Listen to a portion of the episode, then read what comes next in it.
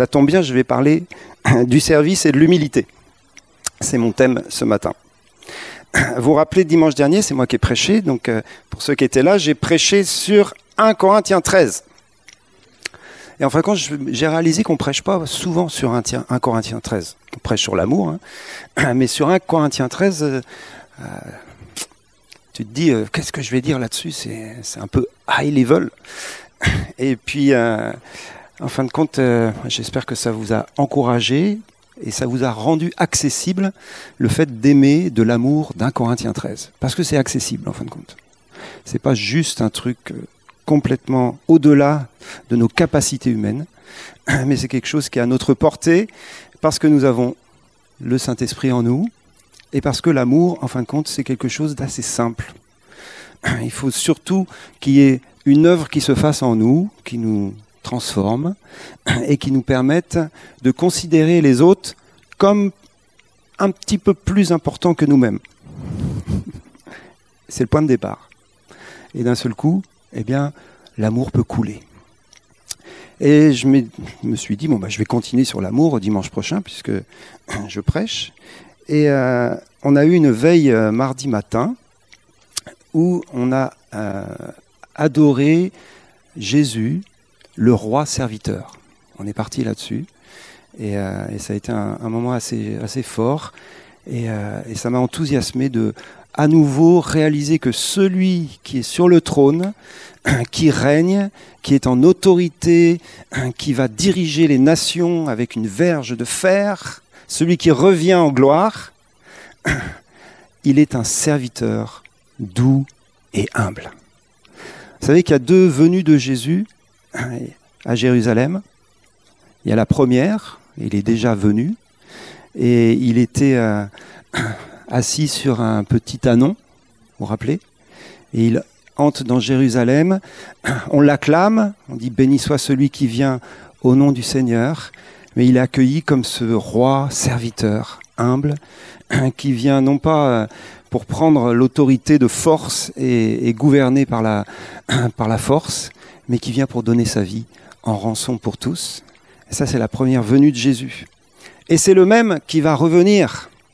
Mais cette fois-ci, il ne va pas revenir sur un petit anon, il va revenir sur un grand cheval blanc. Il va revenir avec toutes ses armées célestes, il va revenir dans la gloire. Mais c'est le même. On ne peut pas les séparer. Celui qui est venu humblement pour donner sa vie, c'est celui que Dieu a souverainement élevé et qu'il a mis à la place la plus haute dans les lieux très hauts. Et moi, j'étais, je suis enthousiaste ce matin à nouveau de me concentrer sur lui, de le regarder, de le contempler. Jésus est tellement magnifique. Jésus est tellement glorieux. Euh, on peut dire tellement de choses, on peut enseigner tellement de trucs très intéressants, mais en fin de compte, l'essentiel, c'est lui. C'est de tout recentrer sur lui, de le regarder à nouveau, de le contempler. Jésus est celui que nous aimons plus que tout. Jésus est le roi serviteur qui revient bientôt. Et euh, toujours dans cette veille, euh, on s'est mis à un moment donné à, prier ou à chanter, je ne sais plus, sur le thème, vous savez, de préparer le chemin du Seigneur, que toute vallée soit exaucée et que toute montagne soit abaissée.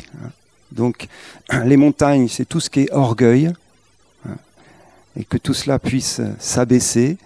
Et les vallées, c'est tout ce qui est euh, trop humble, on va dire, qui se déprécie. Et le Seigneur veut relever tout cela. Et ça va faire un chemin. Ça va faire un chemin pour que Jésus puisse venir. Alors qu'il puisse revenir, mais aussi qu'il puisse venir au milieu de nous. Parce qu'on veut qu'il revienne, mais on veut aussi qu'il vienne et qu'il continue de venir et d'établir son règne au milieu de nous. Et pour qu'il puisse établir son règne au milieu de nous, il faut qu'il y ait ce chemin. Il faut que tout ce qui est élevé dans nos vies, eh bien, peu à peu s'abaisse. Et puis tout ce qui est trop abaissé se relève. Et c'est important de dire les deux. Hein, souvent on tape sur les orgueilleux, et le Seigneur aime bien taper sur les orgueilleux, parce que c'est quelque chose qui bloque euh, sa vie euh, en nous. Mais le Seigneur veut aussi toucher tout ce qui est fausse humilité, vous savez, tout ce qui est dépréciation de soi, on est, on est les plus nuls, on est, on est au fond du trou, de toute façon ça sert à rien que je m'engage dans quelque chose, etc. Et là aussi le Seigneur veut dire non, non, non, non. Je veux que tu te lèves et que tu prennes ta place, parce qu'on a besoin de toi, parce que tu es important. Et euh, je suis tombé sur un texte, je ne me suis pas fait mal, je vous rassure, qui se trouve dans Luc, et on va le prendre ensemble, au chapitre 9, et au verset 43 et, les suivants. Alors c'est, il y a des petits euh, chapitres qui séparent le texte, mais en fin de compte, euh, je ne vois pas pourquoi il y a ces chapitres, parce que c'est, comme bien souvent, les chapitres ne sont pas forcément au bon endroit. Donc on commence verset 43, on se met dans le contexte, Jésus vient de guérir le fils d'un démoniaque, enfin euh, le, démoniaque c'était le fils, on dire. et euh, enfin bref, il vient de faire un grand miracle, il a menacé l'esprit, et verset 43, et tous furent frappés de la grandeur de Dieu, tandis que chacun était dans l'admiration de tout ce que Jésus faisait, il dit à ses disciples, on, se met juste dans le contexte. Hein. Il, vient de faire un grand miracle, il y a des foules, tout le monde, Dieu est magnifique et grand, et regardez ce que Jésus a fait, etc. Et Jésus, tac, il se tourne vers ses disciples, hein, et il va leur dire, pour vous, écoutez bien ceci. Le Fils de l'homme doit être livré entre les mains des hommes. Mais les disciples ne comprenaient pas cette parole, elle était voilée pour eux, afin qu'ils n'en aient pas le sens, et ils craignaient de l'interroger à ce sujet. Donc Jésus vient de faire un grand miracle, tout le monde loue la grandeur de Dieu, et d'un seul coup, Jésus profite de ce moment-là pour dire aux disciples, en fin de compte, je vais être livré. Quoi. Je ne suis pas venu pour faire des grands miracles uniquement, et pour être glorifié dans mes miracles. Non, je suis venu pour livrer ma vie, et les hommes vont venir et vont, vont m'amener à la croix. Donc Jésus commence à leur parler de cela, ils sont incapables de comprendre, et ils sont un peu comme vous et moi, c'est-à-dire qu'ils sont centrés sur leur vie. Donc Jésus leur dit ça, et eux, vu la pensée qui vient d'un seul coup, continue le texte. Or, une pensée leur vint à l'esprit, savoir lequel d'entre eux était le plus grand. Euh, c'est tout à fait logique dans ce qui est en train de se passer, de se mettre à penser ça. Pour ça, il ne faut pas couper les chapitres, parce que ça, ça s'enchaîne. Et ils sont centrés sur eux-mêmes, et ils viennent de voir la grandeur de Dieu, et ils voient bien que Jésus est grand, quoi, dans ses miracles. Donc, même si Jésus leur parle hein, de, son chemin et, de sa croix, eux, ils restent dans, ce qui frappe la vue, ce qui frappe hein, l'humanité hein, et, quelque part leur orgueil. Comment faire pour être le plus grand et qui est le plus grand parmi nous? Et à plusieurs reprises, ils vont se poser ces questions. Et Jésus, voyant la pensée de leur cœur, petite parenthèse, ça s'appelle une parole de connaissance quand même, il voit la pensée. Je sais pas si. Regarde ton voisin, essaye de voir sa pensée. Compliqué. que tu fasses... Donc c'est une parole de connaissance que Jésus a.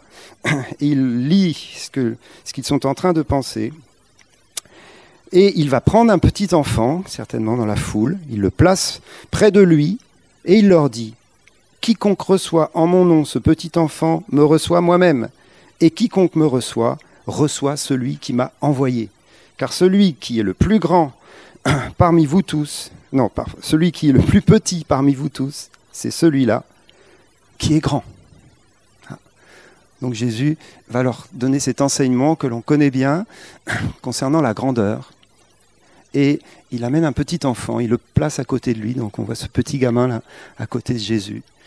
Et il dit voilà, si vous recevez un petit enfant comme ça, c'est moi que vous recevez. Et si vous me recevez, vous recevez celui qui m'a envoyé, donc vous recevez Dieu.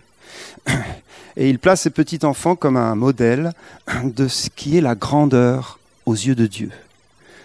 Celui qui veut être grand parmi vous, qu'il soit comme ce petit enfant.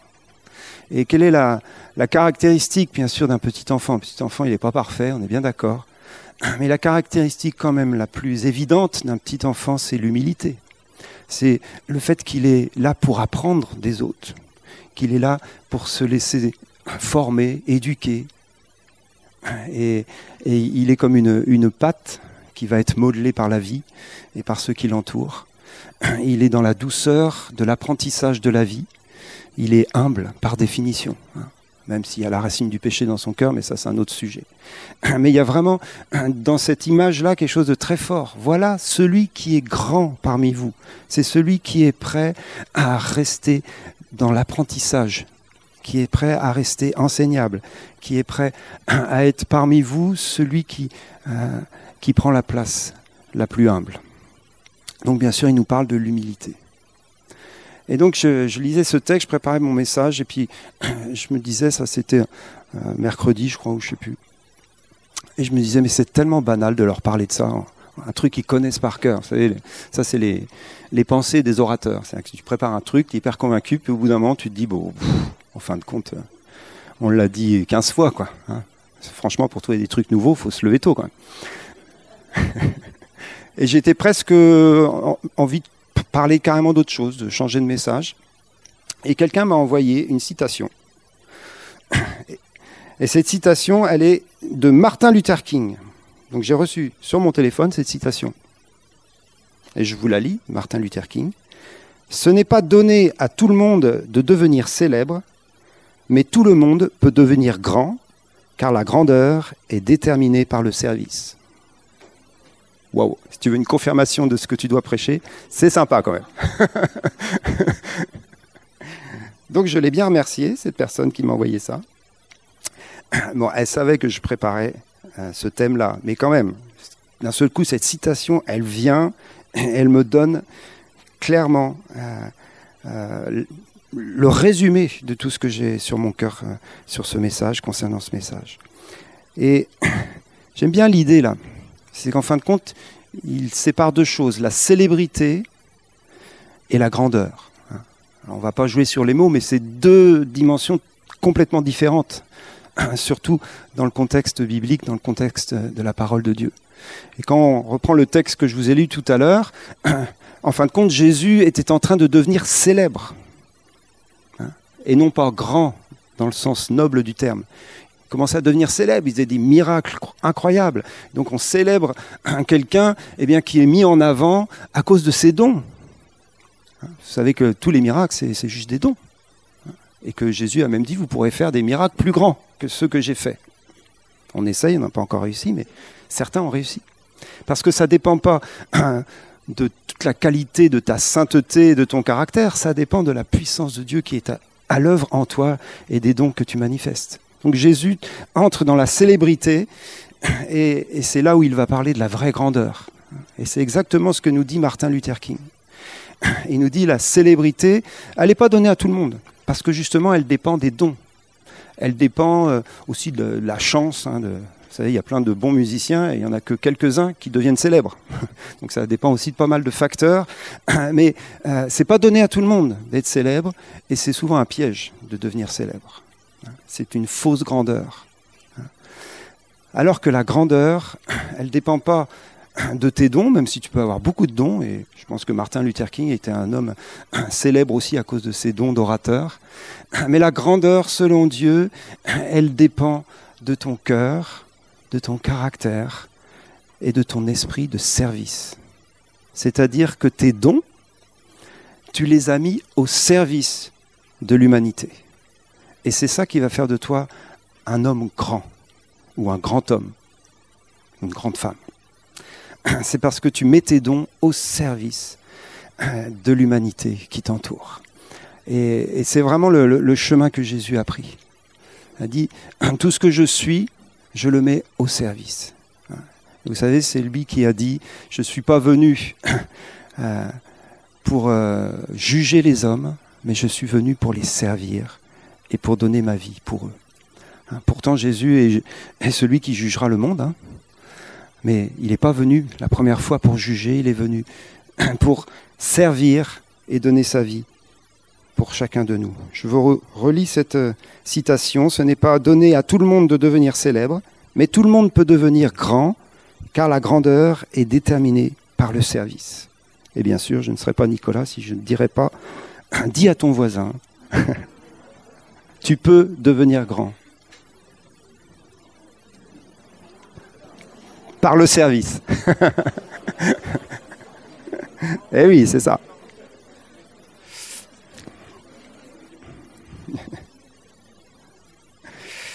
Et on va célébrer notre roi serviteur en lisant ce texte aussi très connu de Philippiens 2. Je vous invite à le prendre.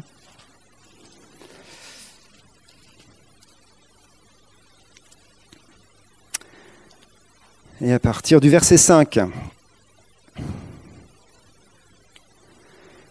Ayez en vous les sentiments qui étaient en Jésus-Christ Existant en forme de Dieu, il n'a point regardé son égalité avec Dieu comme une proie à arracher, mais il s'est dépouillé lui-même en prenant une forme de serviteur, en devenant semblable aux hommes, et il a paru comme un vrai homme.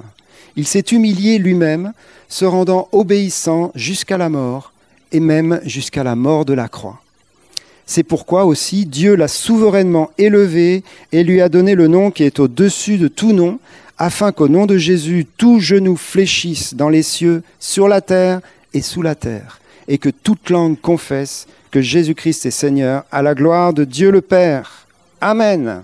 Un merveilleux texte qui nous parle de l'abaissement du Seigneur et de son relèvement, de sa glorification par le Père ce n'est pas Jésus qui s'est glorifié, ce n'est pas Jésus qui s'est élevé. Jésus, lui, il s'est abaissé et il s'est humilié. Le seul chemin pour obtenir la gloire, la grandeur, l'autorité, c'est de décider de s'abaisser et de se rendre serviteur des autres. Tu ne peux pas te glorifier toi-même. Je ne peux pas me glorifier moi-même. Enfin, je peux, mais ça ne sera pas selon Dieu. Je ne peux pas m'élever moi-même. Je ne peux pas prendre même une place d'autorité par moi-même. Je ne peux pas décider d'être grand par moi-même. Si je suis le Seigneur, je le suis dans un chemin d'abaissement, de service et d'humilité. Et Dieu, au temps convenable, m'élèvera. Et le temps convenable n'est pas le même que le nôtre. Parfois il est rapide, Parfois, il est long, il y a un chemin, etc. Mais ça ne veut pas dire qu'au moment où tu es élevé, tu arrêtes d'être serviteur. Parfois, c'est ce qui se passe. C'est-à-dire que ça monte à la tête et on oublie que le chemin reste le même. Mais pourtant, c'est aussi la clé de l'autorité.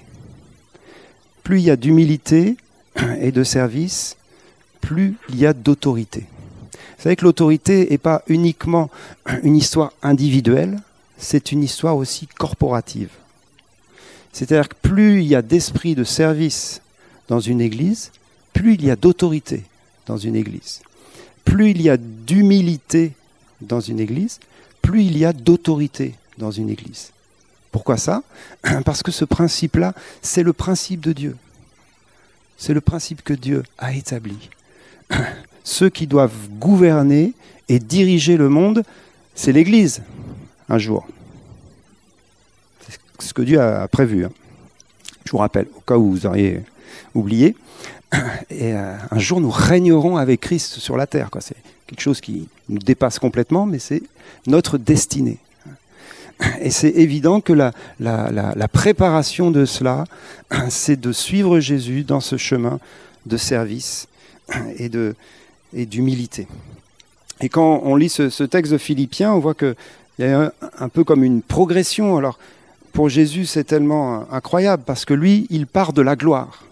Il était déjà dans cette position de gloire et d'autorité, il était dans le sein du Père, et on connaît tout cela.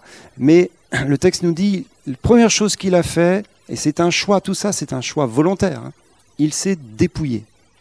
C'est-à-dire qu'il n'a pas regardé cette position de gloire comme étant quelque chose qu'il devait absolument conserver, de peur de la perdre, mais il a décidé de se dépouiller de cette égalité avec le Père pour devenir un homme.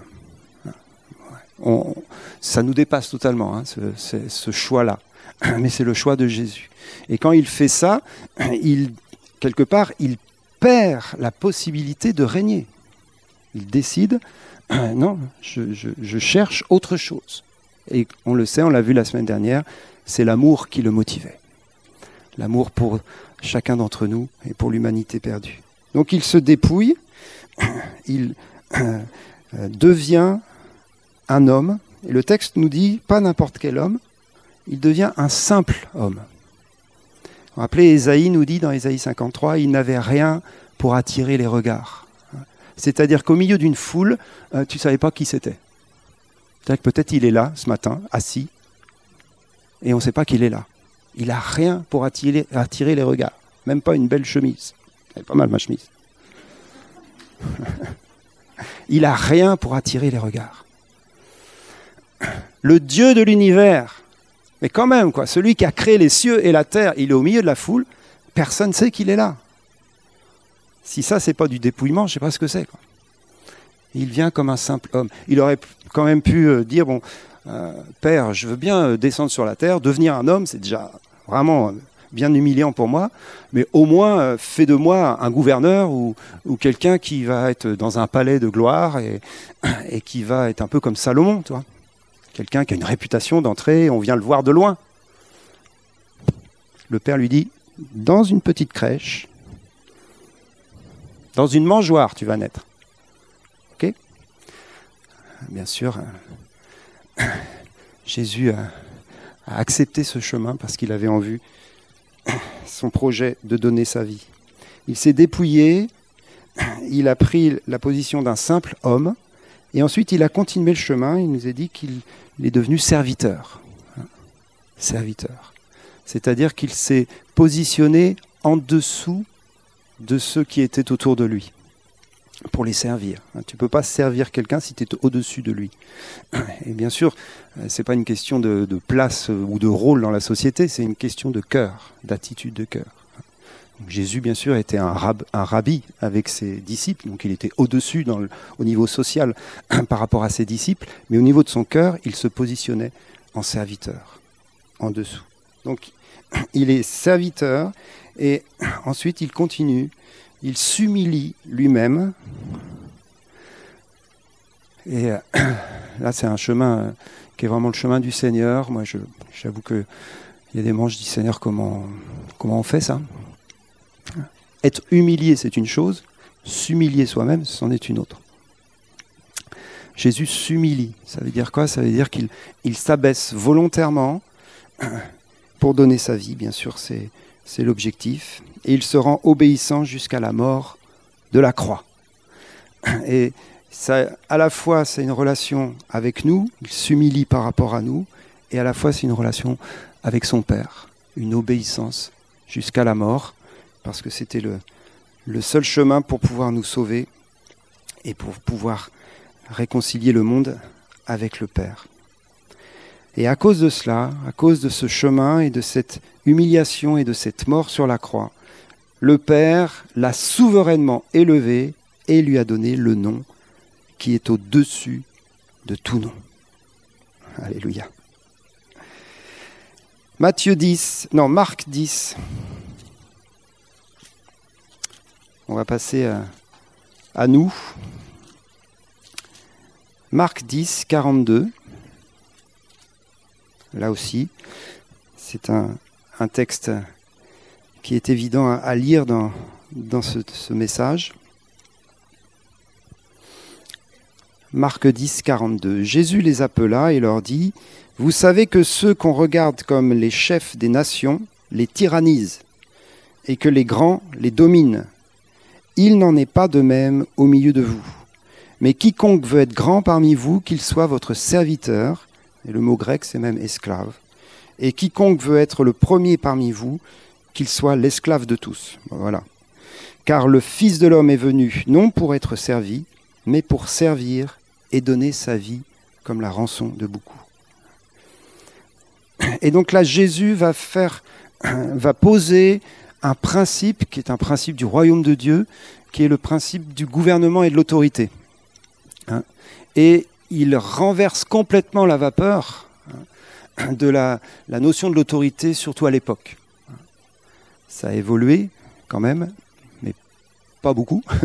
Mais à l'époque, en tout cas, tous ceux qui étaient en position d'autorité, c'était un pouvoir très fort, euh, euh, voire tyrannique, voire dictatorial. On est du temps aussi de l'Empire romain, même s'il y avait un, un semblant de démocratie, il y avait quand même une tyrannie, une domination hein, de ceux qui gouvernaient, et les rois, les, les, autocrates, etc. Donc Jésus parle du contexte dans lequel il se trouve, hein, et il dit, parmi vous, il n'en sera pas de même.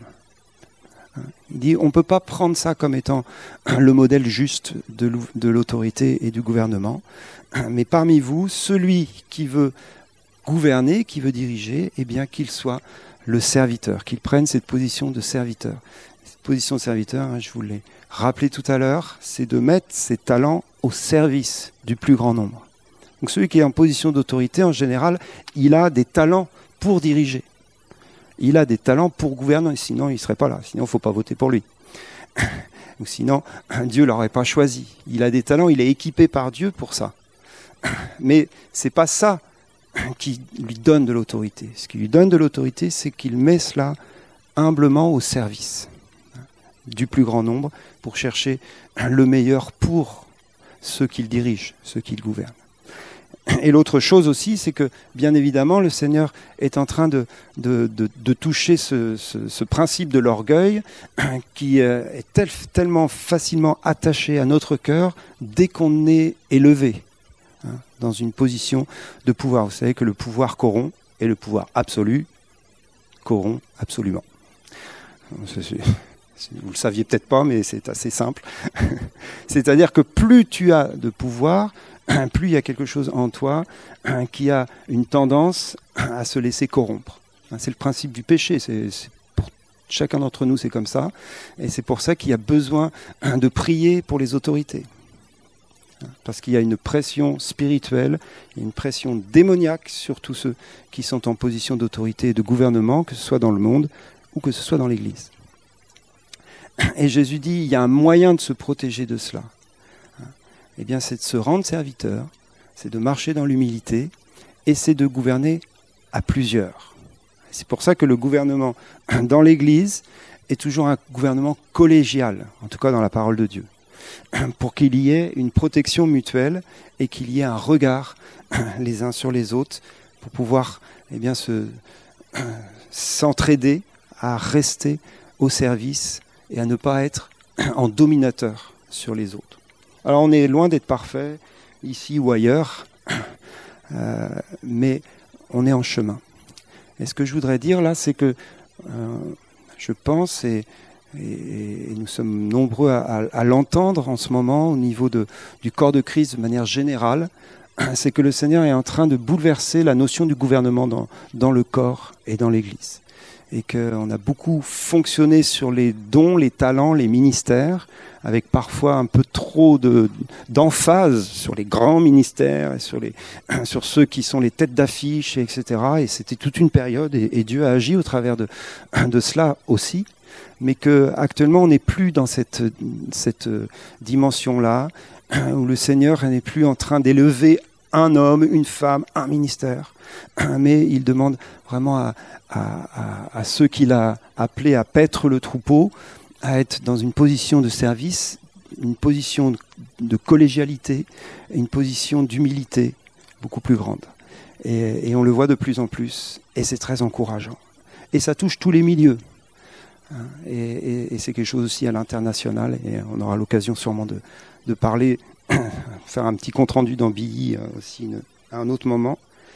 Euh, mais c'est vraiment des choses qui sont, qui sont sur le cœur de Dieu en ce moment, parce que Dieu prépare son Église.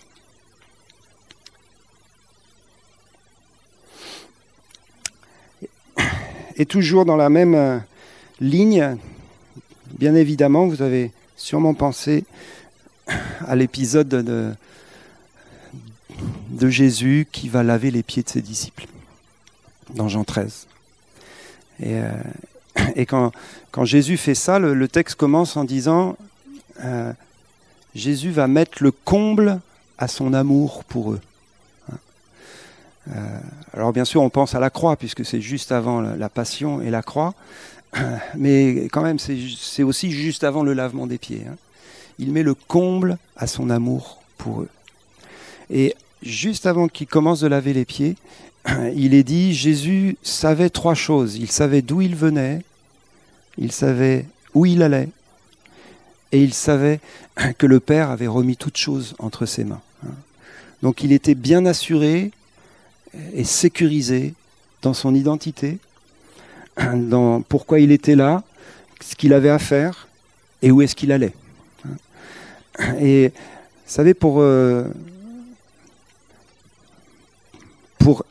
entrer pleinement dans, dans notre euh, service, chacun d'entre nous, pour trouver pleinement notre place, il faut aussi qu'on soit sécurisé dans notre identité. Parce que sinon, on va chercher une place pour être reconnu par les autres. Ça peut être une motivation qu'on a tous. Hein. Le besoin d'être reconnu, le besoin d'être valorisé. Et je vous assure, ça ne valorise pas toujours d'avoir une place. Bienvenue au club de ceux qui ont une place depuis des années. Ça valorise pas forcément. Et en tout cas, c'est certainement pas ça qui est le fondement de ton identité. Parce que c'est tellement positionné souvent sur nos dons et nos talents. Vous savez que nos dons et nos talents, c'est pas notre identité. Ça, vient participer, bien sûr, ça apporte quelque chose à notre identité, mais c'est pas ça notre identité. Notre identité, c'est que nous sommes enfants de Dieu, aimés du Père, et que on n'est pas meilleur que les autres. on a nos défauts, nos qualités, notre caractère, notre personnalité, et Dieu nous aime comme ça. Et ça, c'est notre identité. On sait d'où on vient, on a été créé par lui. On sait où on va. On retourne à la maison du Père. Et on sait aussi ce que Dieu nous a confié. Nos dons, nos talents et nos capacités. Et quand cette identité est bien, on va dire, sécurisée, alors la démarche de, service devient une, une, démarche sécurisée pour les autres aussi. Parce que tu n'es pas là pour leur prouver quoi que ce soit, tu n'es pas là pour, pour profiter d'eux parfois, ou pour recevoir d'eux, ou pour donner pour pouvoir recevoir encore. on est tordu hein, quand même dans la tête. Non, tu es là pour faire comme Jésus, pour te mettre au service sans espérer recevoir quelque chose en retour.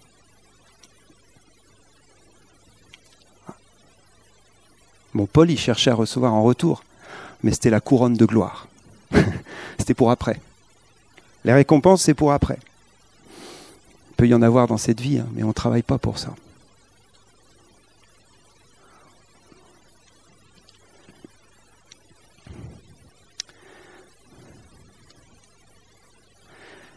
Le service gratuit. Je vais faire quelques instants l'éloge du bénévolat, même si c'est plus à la mode. Ça y est, le bénévolat, c'était la force des églises des années 70, 80. Après, ça s'est calmé un peu, 90. Euh.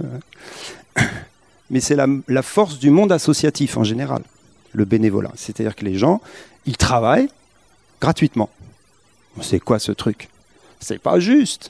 Oui, mais ils le font volontairement. D'ailleurs, en anglais, c'est le volontariat, le bénévolat. Donc, ils ne travaillent pas pour gagner de l'argent, ils travaillent pour une cause qui leur paraît juste et donc ils se donnent gratuitement à ce travail. Et euh, quand on fait ça, on est dans cette démarche de service. On est dans cette démarche de service. Quand tu travailles à ton boulot et que tu reçois un salaire à la fin, est-ce que euh, ton patron vient te voir en disant oh, merci d'avoir servi, euh, vraiment c'était magnifique ce mois-ci, donc je vais te donner ton salaire peut-être dans une espèce d'entreprise du royaume de Dieu incroyable, ça peut arriver, mais en général, non. Je veux dire, il te dit même pas merci, euh, et, ton salaire, tu le reçois sur ton compte parce que tu as fait le job. Par contre, si tu fais pas le job, là, il va te le dire.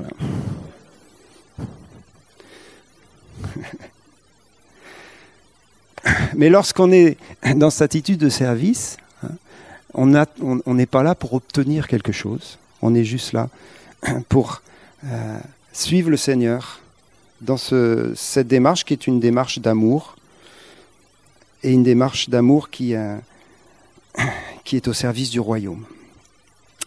Toujours dans, l'épisode du lavement des pieds, euh, ce qui montre que Jésus avait aucun problème d'identité, c'est ce verset 13. Il dit, vous m'appelez maître et seigneur, et vous faites bien, car je le suis. Donc, euh, aucun problème d'identité. Je suis le boss, et vous faites bien de le dire parce que c'est vrai. Mais il rajoute juste derrière, mais si moi, le Seigneur et le Maître, je vous ai lavé les pieds, alors vous aussi, vous devez vous laver les pieds les uns aux autres. C'est-à-dire qu'il ne renie pas sa position d'autorité, il ne renie pas ce qu'il est dans son identité, dans son appel, et dans ce que Dieu lui a demandé d'être, mais il donne un exemple et il appelle tous ses disciples à le suivre, il rajoute, car le disciple n'est pas plus grand que son maître, mais tout disciple accompli sera comme son maître. Et donc on revient dans cette notion que l'identité, c'est pas quelque chose qu'il nous faut euh, mettre de côté, c'est pas quelque chose qu'il nous faut euh, oublier. Dans le service, tu restes pleinement toi-même, tu restes pleinement conscient d'être euh, une personne de valeur, aimée par Dieu, équipée par Dieu. Et tout ça n'est pas de l'orgueil, tout ça c'est de la, sécurité intérieure qui est importante. Et si tu as une position d'autorité ou si tu as un, talent particulier, tu le renies pas.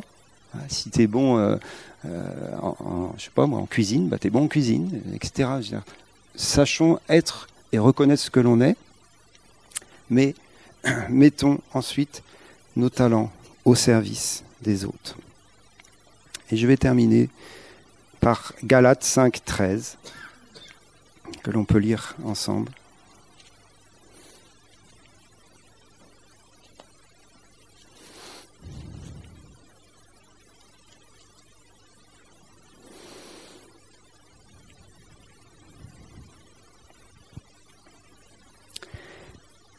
Vous avez été appelés à la liberté. Seulement ne faites pas de cette liberté un prétexte de vivre selon la chair, mais rendez-vous par amour serviteurs les uns des autres. Car toute la loi est accomplie dans une seule parole, celle-ci, tu aimeras ton prochain comme toi-même on est là dans un contexte où, en plus, ils avaient des problèmes parce que juste après, verset 15, hein, si vous vous mordez, vous dévorez les uns les autres, prenez garde de que ne soyez pas détruits les uns par les autres. Donc, euh, il y avait sûrement des difficultés d'unité, des difficultés relationnelles dans cette église de Galate. Ça n'arrive jamais dans nos, églises, hein, c'est évident. Tout va bien pour tout, dans le meilleur des mondes. En fin de compte, il pose un principe d'unité. Là principe d'unité. Et on va juste euh, regarder ce verset parce que il y a des choses euh, toutes simples mais euh, importantes. Tout d'abord, il nous parle de la liberté. C'est pour la liberté que vous avez été affranchis. C'est notre position de base. On a été libérés par le Seigneur de la puissance des ténèbres. On a été libéré du péché, de la puissance du péché. On a été libéré de la loi également qui nous condamne et qui nous oblige à faire des trucs qu'on n'arrive pas à faire. Il y aurait tout un message là, mais tout ça, c'est de là où on part, ou en tout cas on est en processus d'être libéré de tout ça. Mais c'est le potentiel, une liberté réelle et totale, au point où euh, Paul va dire euh, mais cette liberté vous permet de vivre selon la chair. Vous êtes vraiment libre, quoi. Dans d'autres textes, il dit vous êtes libre, en fin de compte, vous êtes esclave de ce qui triomphe de vous. Mais ça, nous positionne sur, sur notre volonté propre. C'est toi qui choisis ce que tu vas vivre, en fin de compte. Le chrétien est responsable de sa vie. Vous allez me dire le non-chrétien aussi, bien sûr, mais le chrétien encore plus parce qu'il a été libéré.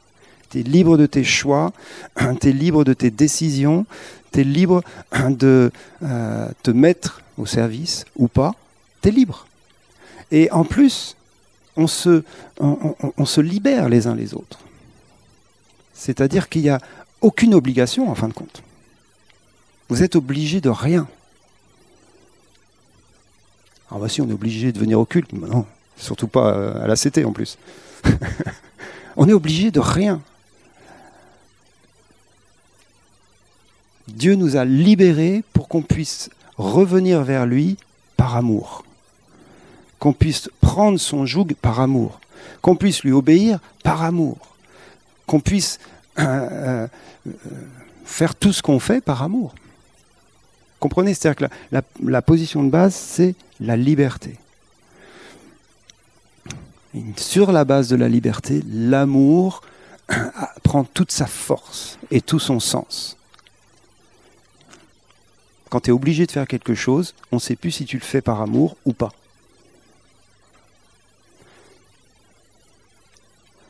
Mais quand tu le fais volontairement, et ça revient sur cette histoire du bénévolat, il y a beaucoup plus de chances que l'amour soit actif. Donc la liberté, c'est notre base commune, mais ne faites pas de cette liberté un prétexte de vivre selon la chair. Pour résumer, la vie selon la chair, c'est une vie centrée sur soi. Donc tu peux faire de la liberté un prétexte pour faire ce que tu veux et chercher ton, ton propre intérêt et ton propre bonheur. Et ce n'est pas les, les, gens du monde qui font ça. C'est n'importe qui, chrétien ou pas chrétien. Des gens du monde qui ne cherchent pas leur propre intérêt. Donc, ne, cherche, ne fais pas de la liberté un prétexte pour vivre selon tes propres intérêts, mais rends-toi, hein, par amour, serviteur de tes frères et sœurs. Là aussi, tout simple, l'amour va être prouvé dans nos vies par le service des autres. Ce n'est pas la seule preuve de l'amour, on en a vu plein d'autres dimanche dernier, mais dans le concret, dans la, pratique, l'amour, c'est servir. Celui qui aime va servir ceux qu'il aime. Si tu aimes quelqu'un, tu te mets à son service. C'est valable dans le couple, c'est valable dans la famille, c'est valable dans l'Église, c'est valable dans la société, c'est valable dans toutes nos sphères relationnelles et d'engagement. L'amour nous conduit au service. Rendez-vous et encore une fois, on voit que c'est volontaire. Tu te rends serviteur, tu décides de l'être, tu prends le chemin de Jésus. Rendez-vous par amour, serviteurs les uns des autres. Mettez vos dons au service les uns des autres. Et en faisant cela, eh bien, on gagne en autorité, personnellement, mais aussi communautairement. On gagne en autorité parce qu'on gagne en unité. si tu es entouré de gens qui sont dans cette démarche de servir dans l'amour, alors la présence de Dieu va grandir. La présence de Dieu va grandir. La présence de Dieu, elle grandit de diverses manières. Mais ça, c'est une des clés pour que la présence de Dieu grandisse au milieu de nous. De suivre le chemin de Jésus, de s'abaisser, de se mettre au service, non pas pour faire les trucs euh, obligatoires du chrétien, mais pour être vraiment dans, le caractère de Christ, dans la maturité du Seigneur.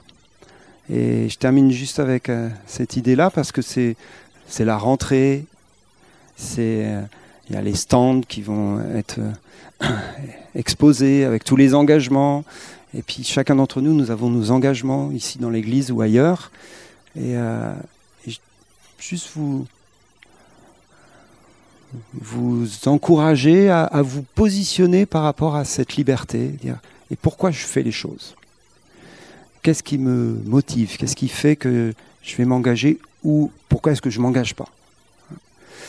Et, rechercher vraiment le cœur de tout cela, qui est une motivation d'amour pour le Seigneur, bien évidemment, mais aussi pour nos frères et sœurs ou pour le monde qui nous entoure, pour la société. qui a tellement besoin. Et c'est chouette qu'on ait eu ce reportage hein, sur la Roumanie. C'est un exemple concret euh, d'un tout un groupe qui s'est mis au service, qui a été euh, ponctuellement au service de la Roumanie. Et c'est un, un, bel exemple. Et la motivation est celle du cœur. En tout cas, le Seigneur connaît nos cœurs et connaît nos motivations. Voilà, je vais prier. Je vous invite à prier avec moi pour que cet esprit de service du roi serviteur Jésus puisse se répandre encore au milieu de nous dans cette euh, nouvelle année qui commence, en tout cas année scolaire, dans toutes nos activités. Seigneur, nous nous plaçons ensemble devant toi. Nous reconnaissons que tu es notre maître, notre Seigneur, et que tu, tu as ouvert un chemin, tu as montré un chemin pour que nous te suivions, chemin d'humilité et de service. Et nous voulons vraiment te louer pour qui tu es, Seigneur, pour euh, cette, euh, ce magnifique exemple que tu as montré, que tu as révélé. Et nous voulons te suivre. Et je prie vraiment que ton esprit de service, cet esprit d'amour concret, pratique, euh, puisse se répandre davantage dans nos cœurs, dans nos vies, qu'il puisse être euh, vraiment la, la clé de toutes nos activités, tous nos engagements. Servir par amour, motivé par toi, Seigneur, motivé par euh, cet esprit d'humilité, de, douceur qui vient de Christ, qui est la marque des disciples de Christ. Seigneur, nous voulons dire que tu puisses grandir et que nous puissions diminuer, comme Jean-Baptiste. Que tu croisses en nous, Seigneur. Ton caractère, ta personnalité, ton cœur, afin que tu sois vu au milieu de nous. Parce que celui qui est grand, c'est toi. Celui qui est célèbre, nous voulons que ce soit toi.